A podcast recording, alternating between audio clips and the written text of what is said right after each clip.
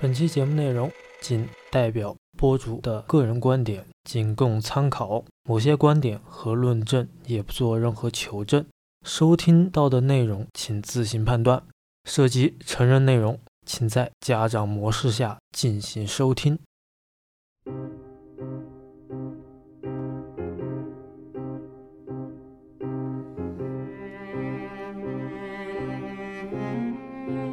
今天这期节目呢，我们来聊一聊关于这种虚无主义的一些话题吧。那我们今天要聊的这部电影的名字叫《未来学大会》，是一部反乌托邦式的软科幻电影。那反映的是主体性思考以及超越现实层面的景观预言。而这部电影呢，也是改编波兰籍犹太哲学家斯坦尼斯拉夫·莱姆的短篇的科幻小说啊。那正巧呢，我去年在 Amazon，也就是亚马逊买了他的两本电子图书。那一本是他的短篇集，也是一本类似于科幻题材，叫《完美的真空》。莱姆的作品中对未来的人们的生活提出了一种质疑，同时也预言了我们现今人类文明下涉及到的关于这种控制人们的意识的一些科技技术幻想。比如大数据收集人们的行为习惯，窥探人们的生活以及娱乐方式，以提供某些特殊利益的人群而服务啊。还有就是区块链技术的畅想，以控制人们的行为和举动，将人们禁锢在某个区域内，控制他们的行为甚至是举动。我觉得这本短篇的科幻小说《完美的真空》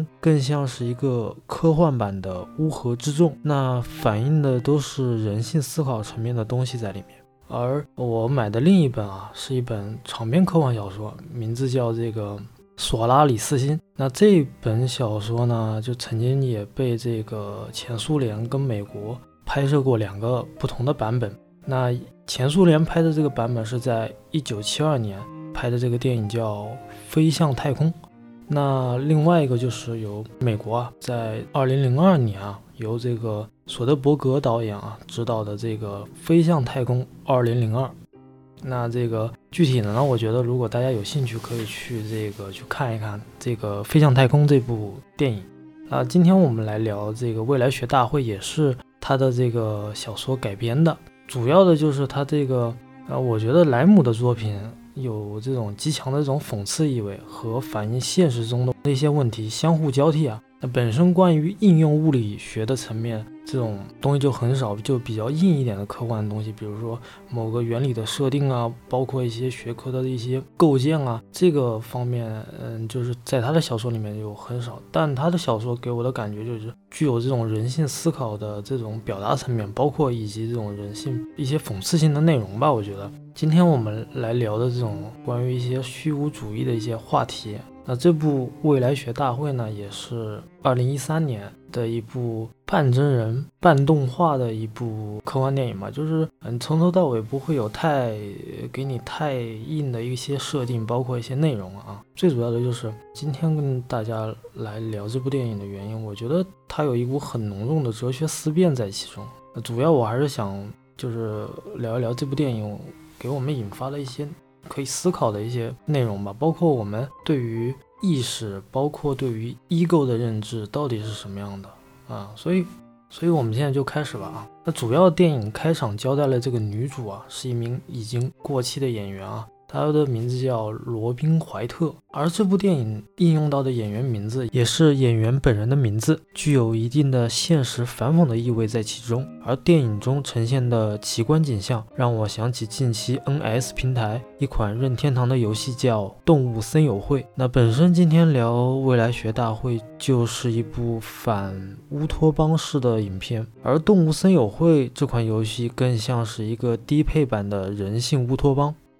这部电影正好也是在二零一三年拍的，靠在我们这个就是二零二零年这个这个期间，也是具有极大的一个，我个人认为就是比较有这种相当讽刺的意味在其中。那在电影里面设定了一个叫买拉蒙的电影技术公司，那想让他呢签署一份这个作为演员生涯的最后一份合约，那利用这种三维扫描技术打造出数字化的。人偶啊，或者说人物啊，一些虚拟化的形象啊，而演员本身从此之后呢，就不得再参与到这种影视创作啊，包括幕前幕后之类的工作了啊。而他可以从这个虚拟的这种角色当中获得一笔相当可观的这种酬金啊。但起初罗宾是比较排斥，他认为，呃，就是人是有意志的嘛，你你要是通过一个虚拟的角色，那你就可以就是命令他想做你想做的那个形象，包括他的喜怒哀乐是通过人们想要他表现出来的这种喜怒哀乐，就是要他开心就开心，要他悲伤就悲伤。但是怀特拒绝的理由就是，作为一个演员，他是有真实情感的，包括他是有血有肉的啊，他不像那串代码是通过虚拟的呈现的方式啊。但是呢，在他拒绝的同时呢，这部电影里面也给他交代出他的一些人物关系啊，就是在电影里面也交代了这个怀特是一个特别有自己想法的、比较有个人想法的一个演员，他比如说。呃，他的原则就是关于这种暴力、色情以及科幻题材的一些影视作品，他是不想涉及到的。还有一件最重要的就是，他的儿子也得了一种罕见的这种疾病，类似于在电影当中设定的缘由，就是他会失智。就是慢慢的丧失智力啊，包括这种感官啊，人体的一些情感啊这之类的东西。但是呢，他毕竟是过气演员嘛，他没有那么多的一些相当于很富有的一些经济环境，包括他住的环境都是靠在这种飞机场旁边的一些类似于这种路边搭的一些什么房车之类的，而且都是很破旧的这么一个环境啊。嗯，自然而然他。就再三考虑之下吧，他最后还是选择签下这份合约啊。那前提，他的个人想法就是我的个人肖像卖给了这个买拉蒙公司啊，他使用权限是二十年。那在到二十年之后呢，那这个故事线就会转变一个极大的一种反转啊，就是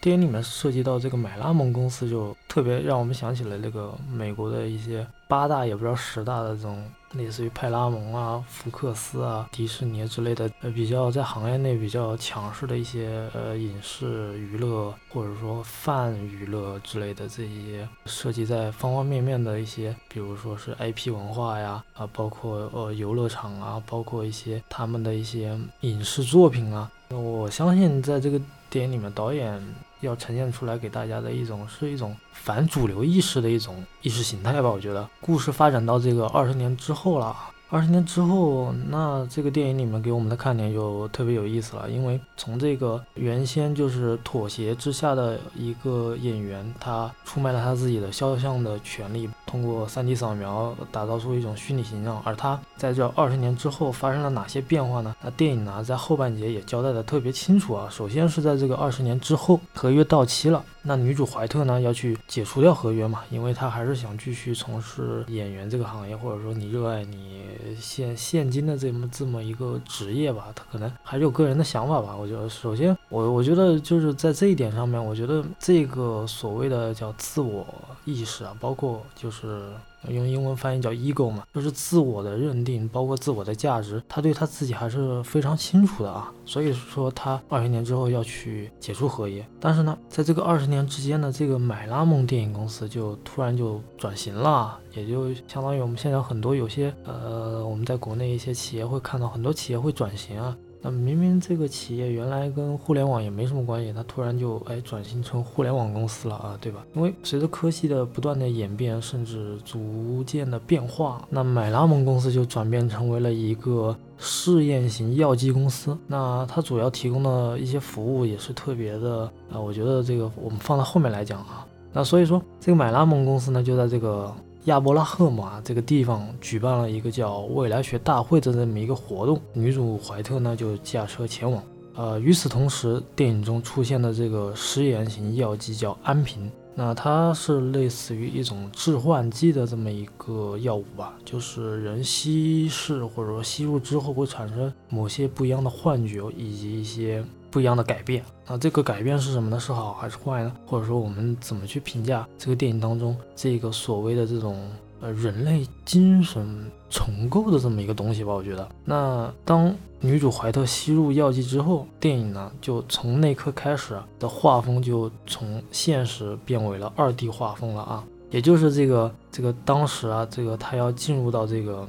进入到这个封锁区的时候，这个工作人员对他讲说：“你下面，呃，吸入安瓶之后进入到的这个环境就是全动画封锁区了。那这个全动画封锁区到底是什么呢？就是在女主驾车的同时，那她周围的事物，包括道路，就转变成不一样的一些动画的一些东西啦。可能道路变成了海洋，那海洋的旁边会有。”一些呃不可名状的一些什么像像像是那种类似于蒸汽波一些这种像我们流行的所谓的蒸汽波的文化，包括一些像那种齐柏林飞艇啊，包括一些嗯你可以就从你脑脑脑中幻想的一些东西出来了啊。然后这个这也是我觉得这个电影特别新奇，或者说一些。呃，你脑中重构的一个未来世界的一个奇观景象嘛，我觉得这个这一点反而是特别吸引我的。那电影就从这一刻开始呢，就是要讨论我们今天要讨论的一个主题，就是意识与 ego。那 ego 就是自我了，就是意识和自我之间的联系吧。那首先，我们不去讨论这个电影给我们挖了一个什么样的脑洞，或者说我们要怎么去填补这些脑洞，先把这个脑洞先放一边啊。我们先来聊聊一件我觉得特别值得大家去探讨的一个话题啊。那电影交代了人们在这二十年之间迷恋上了某种从众的。心理娱乐方式，那所谓的从众的心理娱乐方式，就是通过舆论导向，通过某些 KOL 啊、某些机构啊，或者媒体，或者说一些被控制的机构或者是媒体，那通过这样的方式去向大众传播一种娱乐消费的方式，包括让大家去从众的去迷恋。一件事物，或者说一种声音，或者说一件事、一个人，或者说某个物品。那在这种与此同时下，人的特点本身就没有了，就是人没有特点了，因为大家只喜欢一样东西，只听一种声音，只吃一样的食物。那首先，人人作为这种多样性的特点，就我我首先觉得就是没有了啊。那还有就是在这二十年之间，人们。有哪些转变呢？那首先从思想方面，就是人们的转变，就是大家越来越热衷于享受这种轻浮的享乐主义，以及娱乐至上的这种人文环境了。我说的是这部电影里面啊，在这二十年之间发生的转变啊，我们千万不要对标我们现实世界当中。虽然现实世界当中也有很荒诞的东西在里面，但是我们今天是来聊电影的，所以我们要对标电影当中的内容啊。那人们更倾向于这种。这种迷幻的事件当中去寻找所谓的自我，那换一种方式我来解读一下，就是不娱乐勿宁死的一种说法吧。那规避掉现实中当中人们所存在的一些问题，比如说呃痛苦啊，包括你面临的现实当中的一些什么，或者说如何获得利益啊。如果维维护自己的权益啊，那人们在现实当中可能得不到一个很好的解答，那从而呢慢慢放弃掉他们在现实当中所赋予的权利，那从而转变一个思考方式，那就是通过一种药剂沉寂在一种精神麻痹的环境或者是生活当中去虚度自己。或者说去虚度生活。那如果说人本身的就是人类本身的这么一个思想状态，就是爱懒惰、爱享乐的话，那么我个人认为就是痛苦、呃困惑以及我们现实生活当中存在的问题，那我们都要去把它规避掉的话，去把它回避的话，去不提不谈的话，那会导致一个什么样的结果呢？或者说会导致一个什么样的呃后果呢？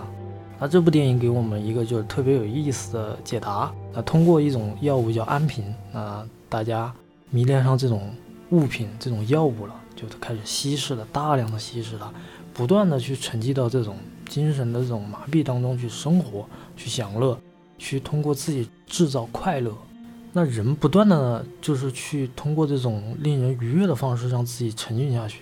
那在自己还有意识的情况下去制造快乐。所谓的纯粹的快乐的本身的话，那么有一个问题就是，人要先放弃掉自己的 ego 以及意识，并且还要放弃掉我们所在现实当中可以赋予的一些权利的一些本身吧，就是我们富有什么样的权利，那我们就得放弃掉。那我们放弃掉这种权利，我们就可以极大的去享乐精神，呃，所谓的这种药剂精神给我们带来的快感。那我个人觉得，就是首先人的意识是通过情感、经历、体验来获得的。如果说我们放弃掉那种痛苦啊，或者说不好的一面，那我们去沉寂到一个相对来说娱乐的方式去让自己感受到一种快感的话，那是好还是坏呢？如果说人要享受这种所谓纯粹的快乐与享乐的话，那首先就得放弃掉我们现实当中作为人所赋予的一切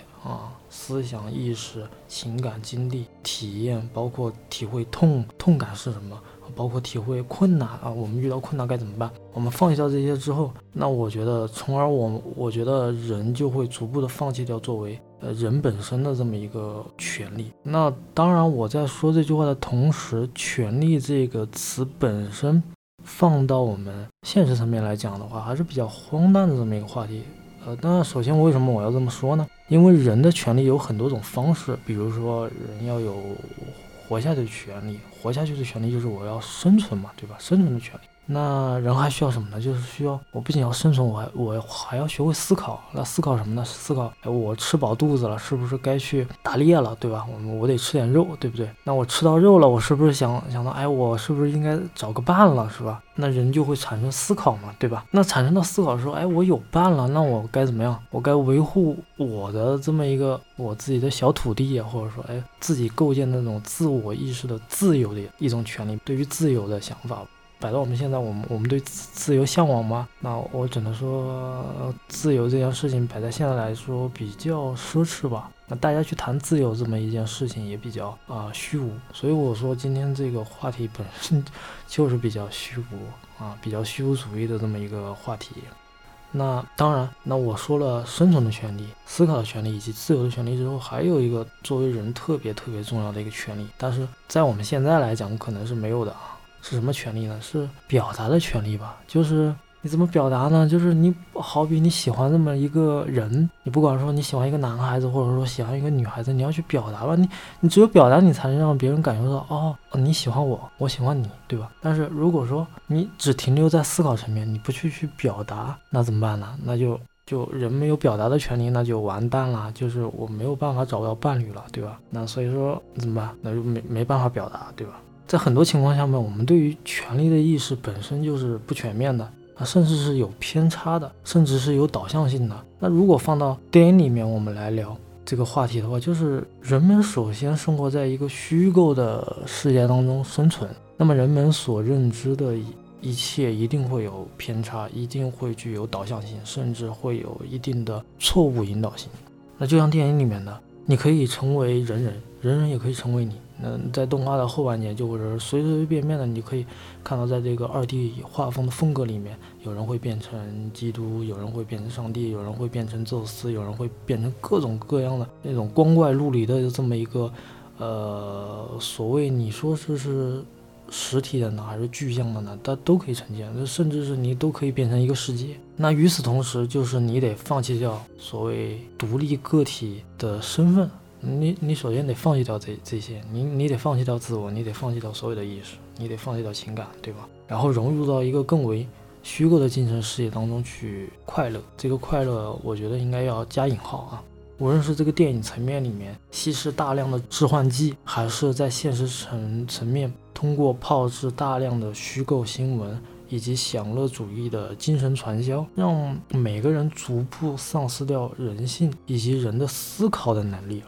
那如果当你不再具备这些思考、记忆、情感，那作为人这个生命体本身的意义，那也就肯定没有了。那作为这个意义，你作为一个生命的意义是什么呢？那肯定是没有没有意义了。啊！但是我说完这个话，肯定会有人反驳我嘛，就是说，那那人怎么可能没有意义呢？人是有意义的，只要活着，人就有意义，对吧？但是，但是我觉得活着跟意义这两件两个词啊，并不是对等的这么一个等号，甚至是两个不是在一个次元，或者说在一个平面当中我们去看待的这么一个东西，甚至是不在一个空间里面。那我就要举个例子了啊，打个比方，我们说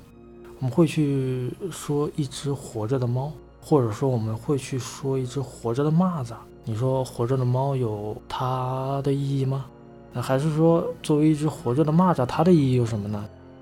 如果说我们要以活着为意义的话，我觉得只是代表这个人或者说这个物品它是动的，它是动的，就像动物里面一样。就是你你你能说狮子会有思考能力吗？狮子有哪些情感呢？动物可能会有那种就是护犊子的一种。情感在里面，但是你说更细腻的情感嘛，包括对于这种感受体验，那这是我们人独有的这么一个东西。所以说，我觉得意义也是人独有的这么一个东西。所以说，具备意义的同时，肯定要具备一种主动性的思考，然后通过思考呢，从而行动。我们经常会看到一个词汇叫知行合一嘛。所以说，意义对于每个人来说肯定是不一样的。我觉得把意义这个话题，把 ego 这个话题，我觉得留给大家去去思考，我觉得更有意义一点。本身就是一个虚无的话题，所以说聊意义的话，我觉得去大家去思考意义本身就更有意义啊。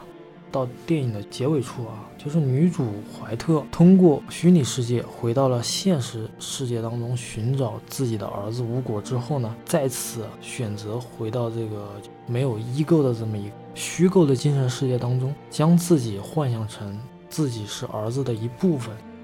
那就是我首先我觉得啊，就是我觉得这个未来学大会最后的这个结尾，既荒诞也很无奈。啊我说的荒诞的原因就是，你想人都已经，因为在这个电影的最后的结尾处，就是怀特，嗯，通过一个药剂之后，慢慢的就是能回到现实层面的这么一个药剂，他吞下之后，那他慢慢的走出了人群之后，他看到了现实当中的人群的状态啊，每个人的衣服都是很破旧，甚至是很废土的这么一个废土风格，那整个人类文明都走向了一个。衰败的这么一个人文环境了啊，包括不不光是人文环境了，是一个社区环境都是这样子的。那个所谓的精神世界里面所看到的人群都是光鲜亮丽啊，甚至是穿着不一样的奇装异服，呃，甚至是呃可以变换出各种，嗯，你可以想象到的一些奇思妙想的一些幻象啊，动物啊，甚至是呃会变成一些像我们经常在大量的一些。影视科幻文学作品里面所呈现的那种像克苏鲁一样的一些长长的触须啊之类的这么一些光怪陆离，就是很难去思考这到底是现实还是虚构的这么一个世界当中去。当你走出这个虚构的世界当中之后，你看到的这个世界的本质是什么？它就是破烂不堪，它本身就是被一个所谓的华丽的外表装满着一些陈旧的，甚至是腐朽的一些观念思想，包括。呃，已经这个城市就是已经是破败不堪了，就是这个世界已经是破败不堪了啊！所以这个电影里面很能让我联想到一个另外一部电影啊，是由金凯瑞演，叫《楚门的世界》。那我相信这个在这段疫情期间里面，大家如果说在家里面去怀旧看看一些老的电影的话，我相信这个也肯定是大家网盘里面，甚至是自己的这个电影的这种资源库里面会去找到的这么一部去怀旧的这么一部电影啊，《楚门的世界》。那同样。楚门的世界的结尾处，我觉得制作人对楚门也说了这么一句话，就是我们聊聊楚门的世界嘛，就是他跟楚门说这样的一句话，就是现实是世界同样也有谎言。也有虚构的一些新闻，那甚至是有一些虚假的一些人性啊，甚至道德层面的，甚至是人的欲望层面的都会有啊。但是我觉得《楚门世界》里面给我的一种感觉就是有一种揭开真相。我明知道这个真相是很丑陋的，甚至说这个真相本来就是破败不堪的，那我还是愿意去找到真相，即便这个真相很荒诞。啊，很无奈或者说很残酷，但是未来学大会给我的感觉就是在结尾处是有一种要逃避真相、逃避痛苦，呃，从而再次回到一个虚构的精神世界当中去麻痹自己，让自己通过一个大量的这种自嗨的方式去让自己相信我是快乐的啊，我是幸福的，那从而回避掉我们在现实当中所经历到的。问题，所以说《楚门的世界》给我的积极层面是更大一点。毕竟这部《未来学大会》这部电影是由这个波兰籍犹太哲学家斯坦尼斯拉夫·莱姆的作品嘛。我觉得他的作品首先就是具有这种讽刺的意味在里面，就是把人性之丑、人性之恶，甚至是人性之贪婪，在这个电影里面给大家呈现出来，把那些所谓的在二 D 里面所呈现出来这种虚构的、幻想的、快乐的，甚至是浮华的这种生活去掉之后，那剩下的就是就是人性之恶的，或者说人性之丑的这么一些东西在里面。那我觉得作者包括导演。不管是写这篇小说，或者说在创作这部电影，同时他就是在给大家一个思考的过程当中，就是我们该怎么选择我们我们自己的意识，我们该怎么样选择，怎么样去判断问题。甚至是我们对于这种从众的这种大众心理是怎么看待的？所以说到这里，我觉得大家如果能回过头来看看我们现实生活当中，我们该怎么样去看待我们真正的生存的这个环境，或者说我们生存的这么一个氛围呢？那我觉得这个，我觉得是留给大家自己去解答吧，因为我也没有解答，我我甚至是也没有更好的方式去解答，我更多的是一种。无力感，甚至是无奈感，就是在这种环境下，你总觉得会有一种一种一种不可逆的东西，它在牵着你跑，甚至它让你就这么认为这件事就是这样，它不会给你第二种选择，这是我觉得是最可怕的这么一个东西吧。我觉得，呃，所以说，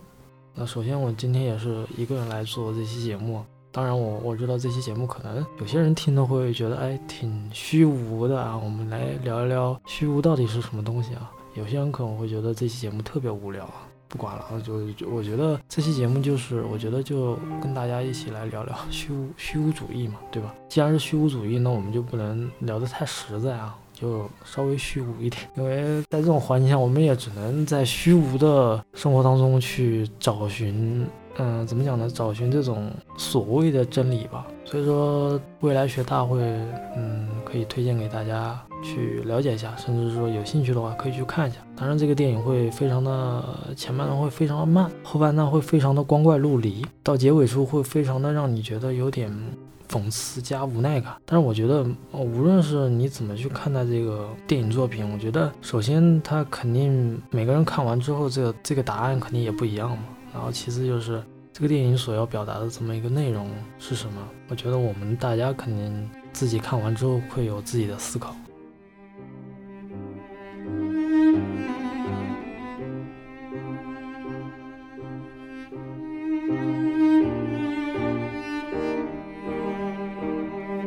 上就是本期节目的大致内容，加长版请转至公众号收听节目。